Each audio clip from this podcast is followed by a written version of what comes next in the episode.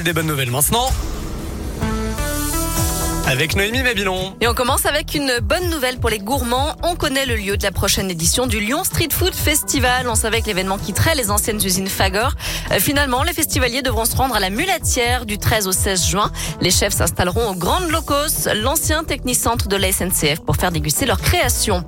Six fresques de la région sont en lice pour le French Golden Street Art, le concours de la plus belle fresque street art de France. Trois œuvres sont réalisées à Grenoble en lice, une à la Motte Servolex en Savoie et deux à Aurec-sur-Loire en Haute-Loire.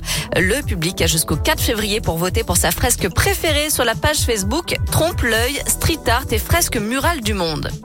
Enfin, il a eu du flair. Un Français a remporté 88 millions d'euros lors du tirage de l'euro million ce mardi. Il a coché les numéros 10, 18, 21, 33 et 45 sur son bulletin, en plus des 8 et 12 complémentaires.